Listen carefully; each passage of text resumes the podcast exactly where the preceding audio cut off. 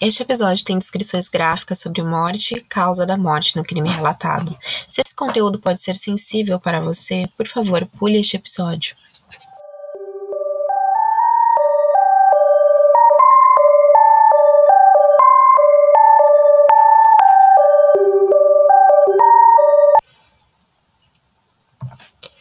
Oi, oi, oi! Bem-vindos ao primeiro episódio do Estação do Crime. Uh, eu tô bem feliz por estar tá começando esse projeto e agradeço por quem tá aqui começando a escutar. Então já vou me desculpando antes por qualquer erro de produção, erro no áudio. Uh, estou começando, né? Mas eu agradeço muito porque por quem realmente tá se dispondo a me ouvir, né? Ouvir essa minha voz meio chatinha aí, mas tamo aí. Uh, também queria dizer, antes de começar o episódio, Ai, gente, olha, viu só barulhinho básico assim do computador, porque a gente tem erros. Uh, tá, mas eu queria dizer que assim, a gente tá no Instagram, no arroba estação crime, estacão, né? Uh, crime. E também temos um e-mail para recadinhos. O e-mail é uh, estação do crime, arroba protonmail.com. Esse e-mail também é o nosso Pix. Porque, gente, é, eu sei que é o primeiro episódio, não é chorar as pitangas. Vocês estão ouvindo meu gato no fundo? Pois é. Então, temos disso, entendeu? Gravação em casa e, e pela manhã principalmente. Porque assim, ou eu gravo de noite e fico caindo de sono no outro dia. Porque eu não sou uma pessoa da, da noite. Não sou, sério, tá? Eu, eu já gravei outros episódios e, enfim, não, não rolou. Assim, é, eu fico. Eu acabo dormindo, né? Eu, e aí eu deixo de gravar. E, mas eu tentei. E aí que. Uh, grava, eu tentei gravar agora pela manhã para ver se um negócio rola também, porque de manhã é bem silencioso. Mas igual tem meus gatos, vai ter, vai ter barulho de carro, possivelmente, minha rua é bem movimentada. Enfim, tamo aí. Voltamos ao, voltando ao, ao tópico, né, do, do caso. Ah, eu tava falando do Pix. Bom, é, sou meio assim, tá? Uh, o e-mail também é um Pix. E, e aí, se você quiser ser legal e doar Pode ser um real. Gente, eu tô pedindo aqui, mas não é isso, tá? É que assim, dá trabalho fazer um podcast. E além de tudo, eu tô querendo mudar esse meu microfone aqui. Que tal tá uma coisa, um, um negócio. Eu comprei um microfone bem basicão. Eu contei no outro episódio também. Quem estiver ouvindo assim, Uh, seguidamente vai, vai perceber. Mas, enfim, eu vou, eu vou chorar minhas pitangas de novo. Uh, eu comprei esse microfone aqui do via AliExpress, quem não, né? Quem nunca. Por miseráveis nove reais. E foram muito bem gastos. Eu, eu tô gostando do áudio dele. Só que ele não pega sempre. Em outras gravações, sabe o que aconteceu? Não sei se acontece, acontece com outros podcasters, então me digam. Porque realmente é alguma coisa nova para mim. Mas, enfim, eu gravei lá meus 30 minutos por aí de, de podcast. Bem feliz. Fui olhar o resultado cadê o resultado? O microfone não tava funcionando, não tinha nada. Aí eu vou gravar a, a sequência, o próximo episódio, com raiva já, com, com sangue nos olhos. Enfim, precisamos de, de material, de, de apoio. E, e é isso, tá? Já chorei minhas pitanguinhas aqui. Uh, vamos pro caso, né? Porque já, já falei demais. E eu vou fazer isso. Eu tenho essa mania de ficar contando muitos casos. Então vamos ao caso que nos interessa, certo? Uh, hoje vou falar sobre um caso chamado O Incidente do Passo da Itlove. Eu não sei se pronuncia assim, mas a maioria das fontes em que eu procurei, uh, a pronúncia era dessa forma. Bom, esse caso ele ocorreu em 1959 com um grupo de jovens estudantes, uh, de nove estudantes e mais um instrutor que também tinha mais ou menos a mesma idade deles. Uh, eles todos estudavam no Instituto Politécnico de Ural, em Acaterinburgo. Eles decidiram sair para aquela expedição de esqui porque era uma coisa que eles já faziam, né? Eles gostavam muito, eles eram uh, experientes no que eles faziam. E eles decidiram fazer isso para ir até os Montes Urais, que fica localizado na Rússia. Inicialmente, eles se reuniram uh, nessa cidade de Ekaterimburgo, no centro-oeste da União Europeia, no dia 23 de janeiro de 1959. De lá, eles viajaram de trem para Ividel, ao norte dos Montes Urais, onde eles chegaram dois dias depois. Nessa mesma noite, eles já alcançaram uh, o seu destino. Começo do seu destino, né? Uh, o grupo ele era liderado pelo Igor Daitlov. Ele consistia uh, em oito homens e duas mulheres. Achei o máximo, porque naquela época, não sei para vocês, mas na minha cabeça, nossa, tipo, duas mulheres super independentes, estudantes. Uh, na, na antiga na Rússia, né? Uh, naquele regime soviético e tudo mais, e saíram lá, vamos escalar, junto com oito homens. É, ótimas. E achei demais. Uh, como eu falei, o grupo ele, tava, ele era liderado pelo Igor Deitlov. Eles eram experientes nas expedições em montanhas e o objetivo deles uh, era alcançar o Monte Otorten, a 10 quilômetros ao norte do local do incidente. Este percurso, na época, ele era estimado como categoria 3, o percurso mais difícil. Tinha um jovem né, na, na excursão chamado Yuri Yudin. Ele sentiu dores muito, dores muito fortes no joelho, nas articulações, e então ele decidiu retornar sozinho, enquanto os outros amigos seguiram viagem. Só que o Yuri não sabia que aquela era a última vez em que ele veria os amigos vivos. Segundo os relatos dos diários encontrados, o início da viagem ela foi bem tranquila, só que em 1 de fevereiro as condições meteorológicas elas pioraram muito, fazendo com que eles acampassem naquele dia num local não previsto, próximo ao topo da, de, da montanha Klolatissiak, eu vou pronunciar tudo errado, porque eu. Sério, é tudo russo. então é meio complicado, tá? Mas eu vou pronunciar como se lê. Me desculpem, né? Peço pra quem tem todo aquele cuidadinho de pronunciar o certo. Ai, minha voz tá horrorosa. Mas também. É bem assim, quando eu vou gravar, a voz fica uma coisa. Mas, enfim, esse, esse local onde eles começaram a acampar que ficava ao topo da, uh, dessa montanha, né, que se chamava Klolatissiak, curiosamente, traduzido em Mansi, uh, significa Montanha dos Mortos. Né? Fica aí para reflexão. E aí eles esperaram o, o clima melhorar para que não perdessem o trajeto a partir e a partir dali não tem mais nenhum registro nos diários. Os dias foram se passando sem que o grupo retornasse da sua expedição. Igor Deitlov, ele tinha prometido enviar um telegrama para a universidade quando o grupo retornasse a Visay, em 12 de fevereiro, que era a previsão deles, né? Só que de início ninguém estranhou aquele atraso, porque era uma coisa esperada, né?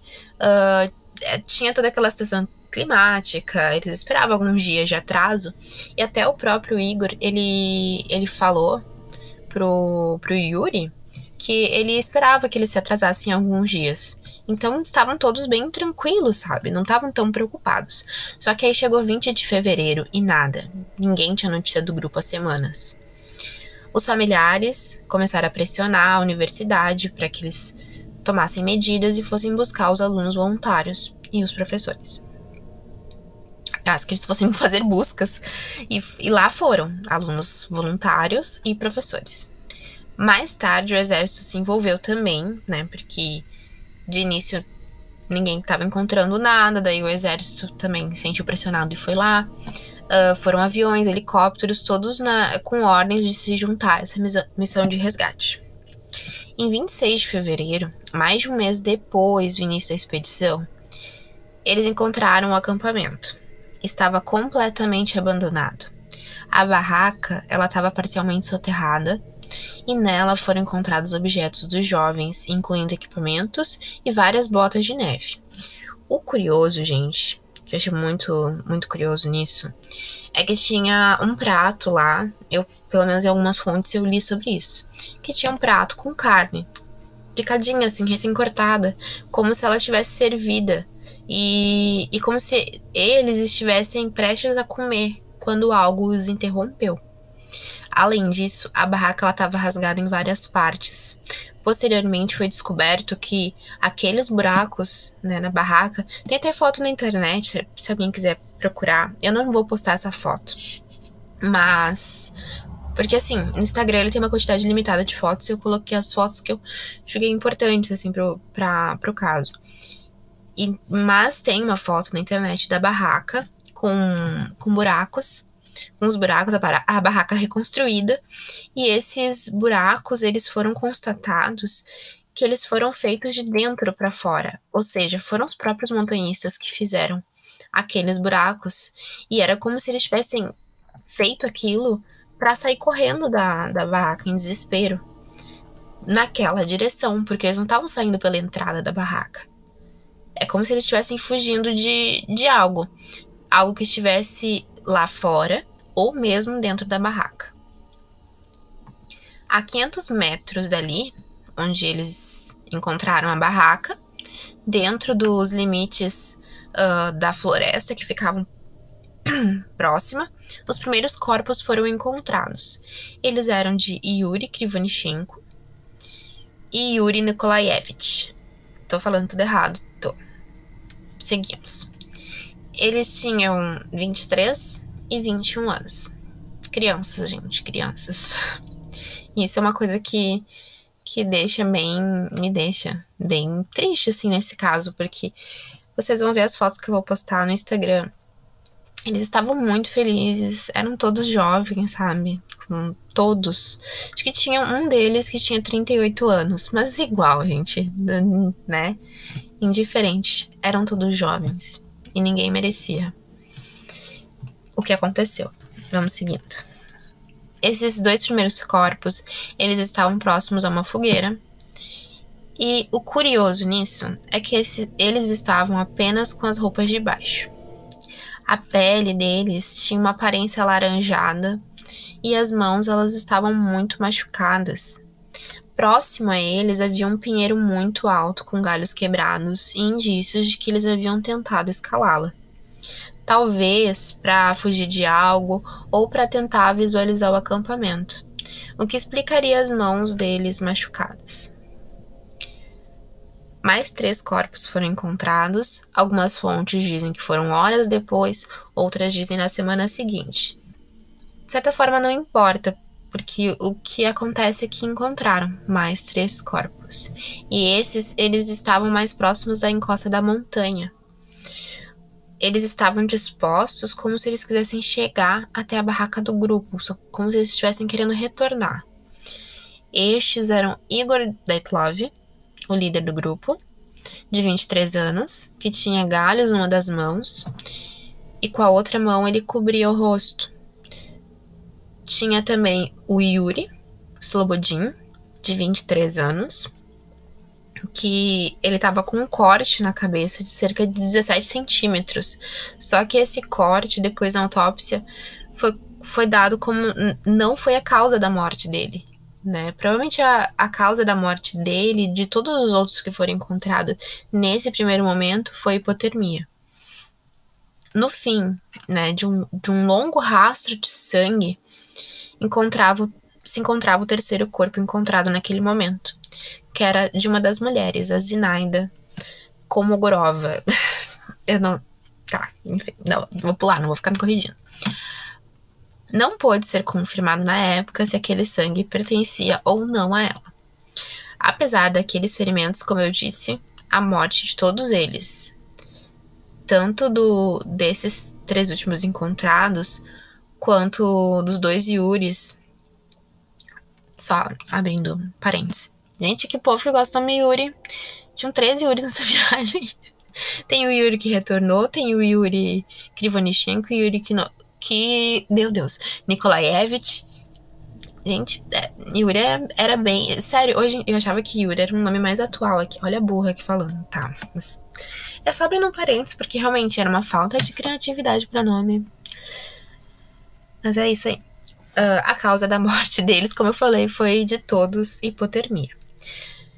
E os outros?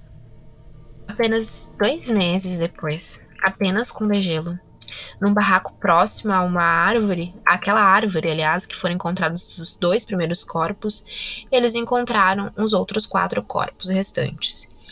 E aí que essa história ela começa a ficar mais estranha. Esses corpos eles estavam vestidos diferentemente dos outros. Todos eles uh, tinham uh, tinham danos graves. Ludmilla, ela tinha afundamento da caixa torácica, fratura nas costelas, ela estava sem a língua e sem o globo ocular. O pé de Ludmilla, ele foi envolto com pedaços de roupas dos outros dois. E ela estava usando uh, peles artificiais e o seu casaco. Outro corpo era do, do Sasha, Semyon.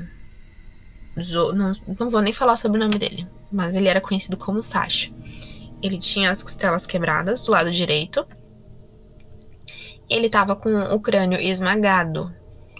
Não era como aquele. Uh, como o outro encontrado. O Rustic, ele que tinha um corte na cabeça. Não, ele estava com o crânio esmagado. Bom, mais fatos estranhos, né? Além de, de né, da Ludmilla estar tá sem a língua, o globo ocular, e uh, outras coisas começam a chamar atenção para esse caso, como o fato de que Uh, os outros corpos, diferentemente dos primeiros, eles estavam soterrados e eles tinham ferimentos internos muito, muito estranhos, que hoje eles poderiam ser comparados com ferimentos causados numa batida de carro. No acampamento, havia cerca de nove pegadas misturadas entre si. Tava tudo uma bagunça, como se eles estivessem correndo para todas as direções, alguns descalços, outros apenas com um pé de calçado. Os rasgos na barraca, isso eu achei bem interessante. E, e também acho importante. Eles foram feitos primeiro aos poucos. Primeiro, eles não, eles não foram feitos para eles saírem correndo, assim, de, de, de primeira. Primeiro foram feitos pequenos buracos, como se eles quisessem espiar. E os buracos, eles estavam em direção à floresta. Uh, e depois eles foram fazer aqueles cortes grandes, né, para eles saírem, que foram feitos em vários lugares dentro da barraca.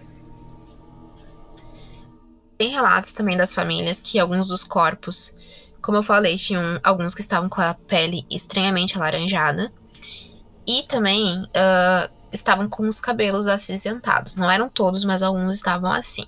Algumas roupas também foram encontradas com vestígios leves de radiação. Nas coisas deles uh, foram encontradas duas câmeras e dois diários. Um dos diários sumiu. Pelo menos foi no que eu li na fonte. Só que tem várias fontes que falam que mais de um deles sumiu. Uh, e também que mais câmeras sumiram. Então nada é muito preciso, até porque eu não sei se realmente sabiam certo quanto disso eles tinham originalmente. De qualquer forma, eles encontraram muita coisa. Muita coisa mesmo. Os eventos daquela noite, graças aos registros do diário, eles provavelmente aconteceram entre 21 e 30 do dia 1 de fevereiro e da 1h30 da manhã até as 2h30 da manhã do dia 2 de fevereiro. Então, eles ocorreram entre o dia 1 e o dia 2 de fevereiro. Uh, eles foi apontado também que eles saíram em grupos de três, mas todos se encontraram perto da árvore aquela, onde foi, foram encontrados os dois primeiros corpos, né, seminus. E. E provavelmente depois daquilo ali eles se separaram. O detalhe muito importante é que faziam menos de 20 graus naquele dia. Então é super justificável que a maior parte do grupo tenha morrido de hipotermia. E tá, né? Aí que tem todas essas esquisitices aí. E bora lá, né? Bora investigar. Mas não. Sabe o que aconteceu? Uh, depois de quatro semanas, o caso foi fechado e a causa da morte foi dada como fúria da mãe natureza. Sabe-se lá Deus que quer dizer isso, né? Para eles. Simplesmente fechado, gente. Uh, isso, obviamente, não respondeu nada, ainda mais para os familiares, né? Porque a gente fica pensando, gente, menos 17 graus, por que, que alguns deles estavam parcialmente vestidos, né? O que que poderia ter feito com que eles saíssem da barraca naquelas condições? Ou destruiu seu único meio de abrigo, né? O que poderia ter provocado os ferimentos graves e internos daqueles últimos três encontrados, né? O que, que aconteceu com a Ludmilla, gente? Isso é uma coisa que me intriga muito. Eu fico pensando, tipo, ela tava sem a língua e sem o globo claro. E tem relatos também de que tinha um outro corpo que tava sem a língua. Mas eu não sei se, se é verídico, porque a maior parte das fontes fala só da Ludmilla. Aquele ferimento também no crânio do Rushik, né, 17 centímetros, como que aconteceu? O Nikolai com o crânio esmagado.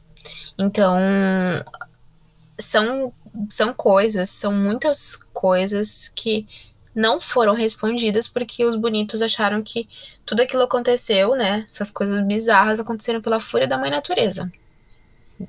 Né? eu, eu fico muito indignada. Sério, esse caso ele aconteceu em 1959. E, obviamente, isso não foi só preguiça, né, da, da polícia na época. Né? Com certeza, muita coisa foi encoberta. E eu separei, assim, algumas teorias para o que pode ter acontecido. A gente na internet tem muita teoria sobre esse caso. Muita teoria e teorias bizarras, tá?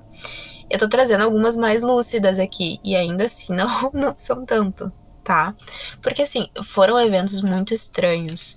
Então, realmente tem até pessoas, com certeza, claro, é super normal isso no em crimes reais de terem médiums que, que tentam né, conversar com as vítimas para descobrir o que aconteceu. E tem, tem. Até em algumas fontes ali que. Uh, que para alguns médios o, o, que aconteceu foram alienígenas. Mas eu não vou me adiantar aqui. Eu vou começar pelas teorias, tá? A primeira teoria é a teoria das luzes. Bom, de onde surgiu essa teoria, né? Lá em 1990. Caso 1959, em 1990, o chefe da investigação, Lev Ivanov, ele disse durante uma entrevista que na noite em que ocorreram as mortes, houveram alguns avistamentos de luzes circulares e avermelhadas no céu. Vou postar, vou postar no Instagram também fotos, tá? Supostas fotos. E, e daí vocês verificam. Sigam lá, arroba crime, tá? Bom, inclusive, Uh, que nem eu falei, tem esses registros. E tanto do. Uh, dizem na câmera. Eu não vou botar aquela foto porque eu acho que aquilo não é verídico, mas diz que tem uma foto também das luzes na, na câmera dos esquiadores. Quem quiser pesquisa também, que, que tem no Google. Mas eu não vou postar, assim como eu não vou postar a foto dos corpos. Eu não, não quero colocar. Nem sei se o Instagram permite, para ser sincera. Se alguém souber me diz aqui, porque eu não sei. Eu tenho que pesquisar isso. Mas uh, são fotos bem. Não digo chocante, depende da pessoa, né? Mas eu não acho legal postar. Eu vou postar as fotos realmente deles durante a viagem, mas nada disso. Ok? Voltando à teoria. Uh, essa teoria né, das luzes, de, de terem vistos, visto uh, luzes avermelhadas no céu. Elas foram vistas né, por testemunhas oculares que eram bem seguras, sabe? Foram vistas por militares e meteorologistas, além de outras testemunhas. Esse detetive né, da investigação, o Leve, ele disse na época uh, que imaginou que isso pudesse ter realmente alguma relação com o caso mas que ele tinha recebido ordens diretas para não mencionar ou investigar aquelas esferas voadoras. E aí, o que vocês acham? Acho que os médiums estão certos? Será que foram OVNIs que que, lev que levaram não, né? Porque os corpos estavam lá, mas será que foram testes, né? No, uh, que causaram a morte naqueles, naquelas pessoas? Enfim. Uh, esse mesmo investigador ele escreveu um livro chamado O Mistério das Bolas de Fogo. Quem tiver interesse, né, procurar ler, me contar, vou estar tá agradecendo. Não tenho, tá? Não vou ler. Mas assim, ai gente, eu não sei. Eu sou bem cética. Super respeito, sabe? E, e, eu gosto de olhar essas coisas, assim. Eu sou aquela cética que eu vou atrás, assim. Eu tenho que comprovar, sabe? Mas eu não sei, né? Não sei, não acredito muito nessa teoria para essa situação. A segunda teoria é os testes militares. E nessa eu acredito até um pouquinho mais.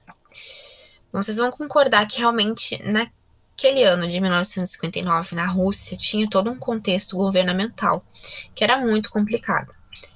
Uh, e existem especulações nesse respeito. Algumas pessoas elas acreditam que aquelas mortes elas foram causadas por algum tipo de experimento militar na época, já que realmente eram feitos experimentos militares naquela região né? E, e dizem que tinham bombas aéreas sendo testadas pelos militares lá naquela área.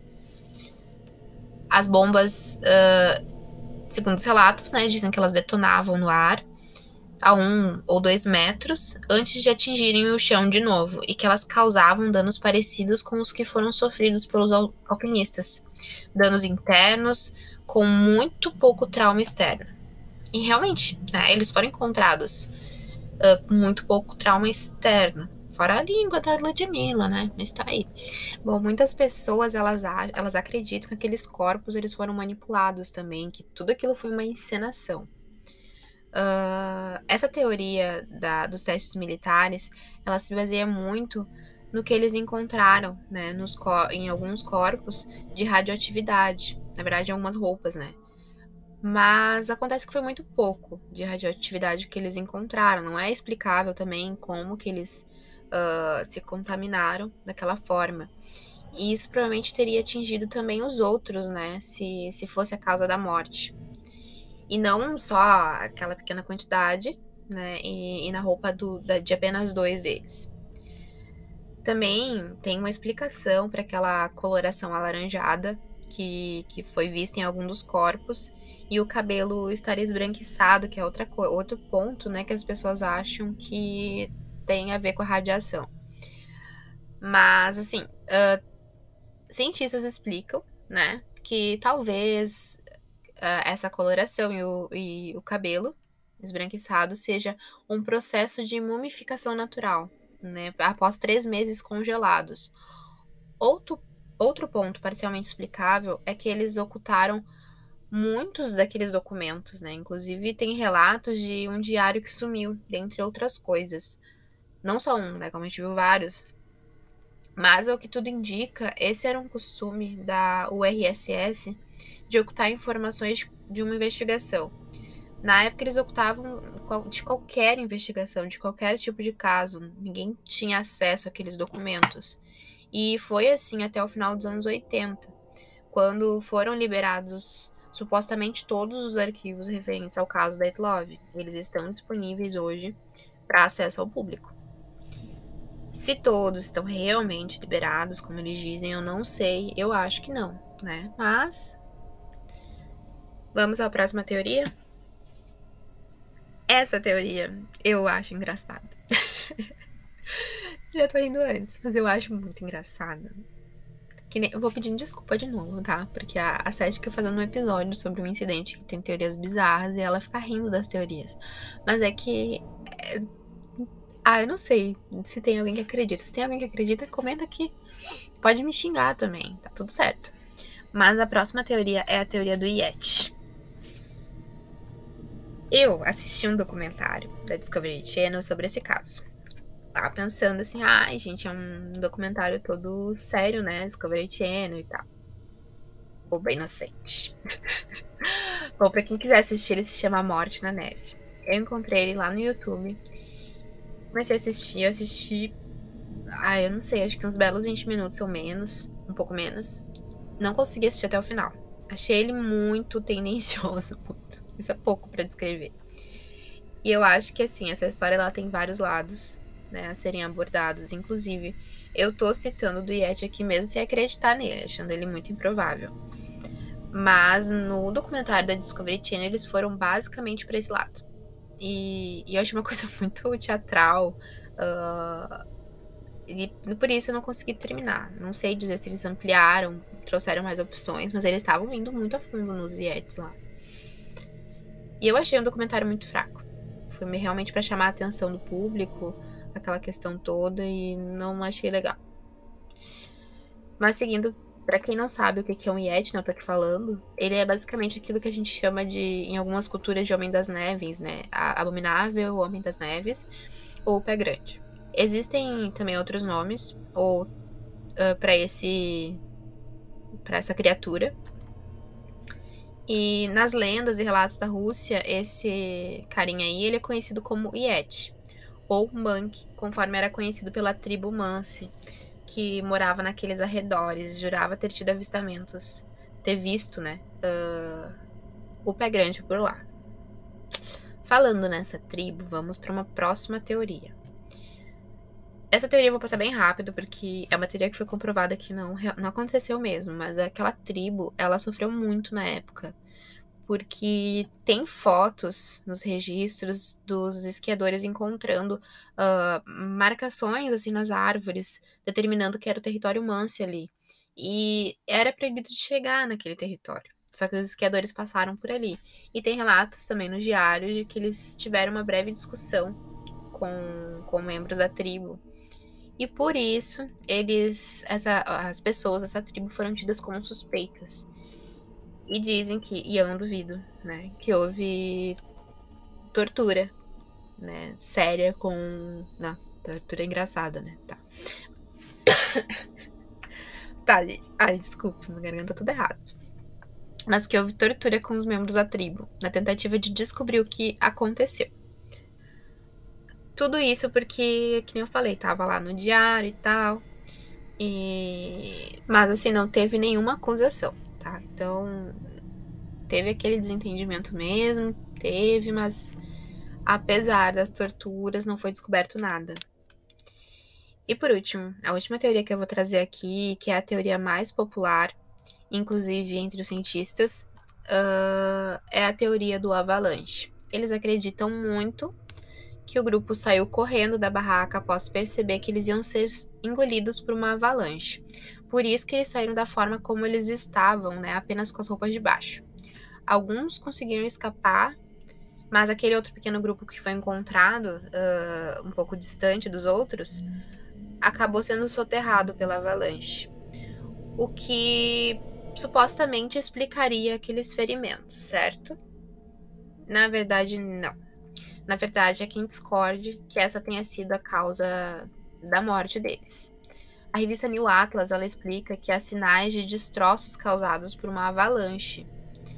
Uh, que não há, gente, ai, que não há sinais de destroços causados por uma avalanche ou alterações na neve que uma avalanche provocaria.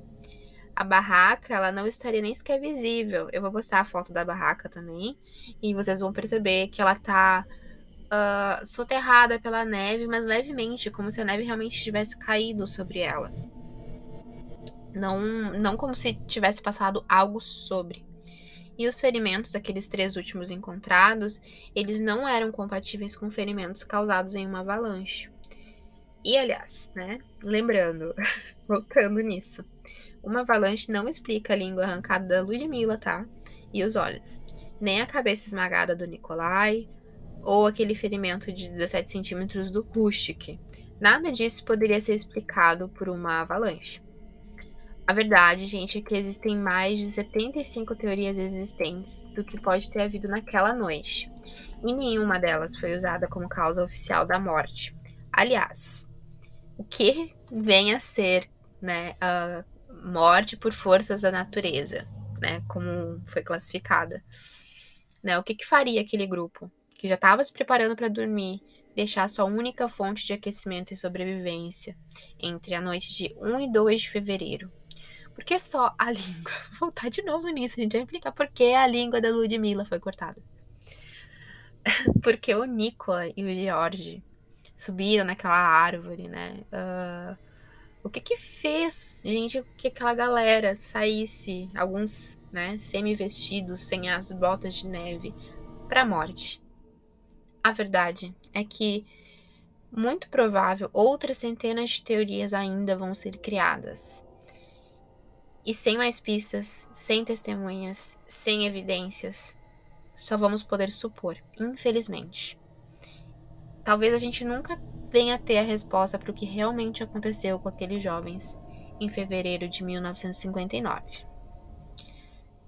Bom, pessoal, o que, que vocês acham? Eu vou esperar, assim, que vocês me inscrevam, que agora tem Instagram, que eu já falei, arroba Estação Crime. E tem o e-mail também. Então eu vou esperar uns recadinhos, o que, que vocês acham das teorias. Também deixei uma pesquisa pelo Spotify, para quem tá ouvindo pelo Spotify. Uh, pra saber o que, que qual das teorias vocês acham mais prováveis. Ah, eu esqueci de falar no início. Que eu dei uma... Tô começando, né? Então vamos lá. Eu esqueci de falar que assim, que eu vou ir lendo o recadinho de vocês aqui a cada novo episódio. Por isso é muito importante que vocês comentem lá no Insta. Uh, e via e-mail também. Eu vou citar algumas das minhas fontes aqui, porque foram muitas. porque esse caso ali é muito louco, então foram muitas fontes. Então, uma das minhas fontes foi a revista Super Abril, Mega Curioso, o documentário da DC, uh, da Discovery Channel, Morte na Neve, o canal Quinta Misteriosa, que em um dos episódios contém fotos e detalhes sobre esse caso. E tem um blog chamado Detetive do Sofá, que ele foi absolutamente incrível. Tem muitos detalhes, muitos detalhes mesmo. Quem quiser ler lá, eu indico, porque é um blog bem legal e traz uh, vários outros casos sobre true crime. Bem bacana. E por hoje é isso, gente. Este podcast é uma produção independente, roteirizado e editado por mim, que vos falo com apoio psicológico e testes de plateia patrocinados pela boa vontade da minha querida gata Amelie, que me escuta pacienciosamente a cada produção. Aliás, ela tá dormindo agora, mas de vez em quando ela escuta. Os efeitos de áudio e trilha são inteiramente produzidos por essa querida principiante que vos fala. Até mais, até o próximo episódio.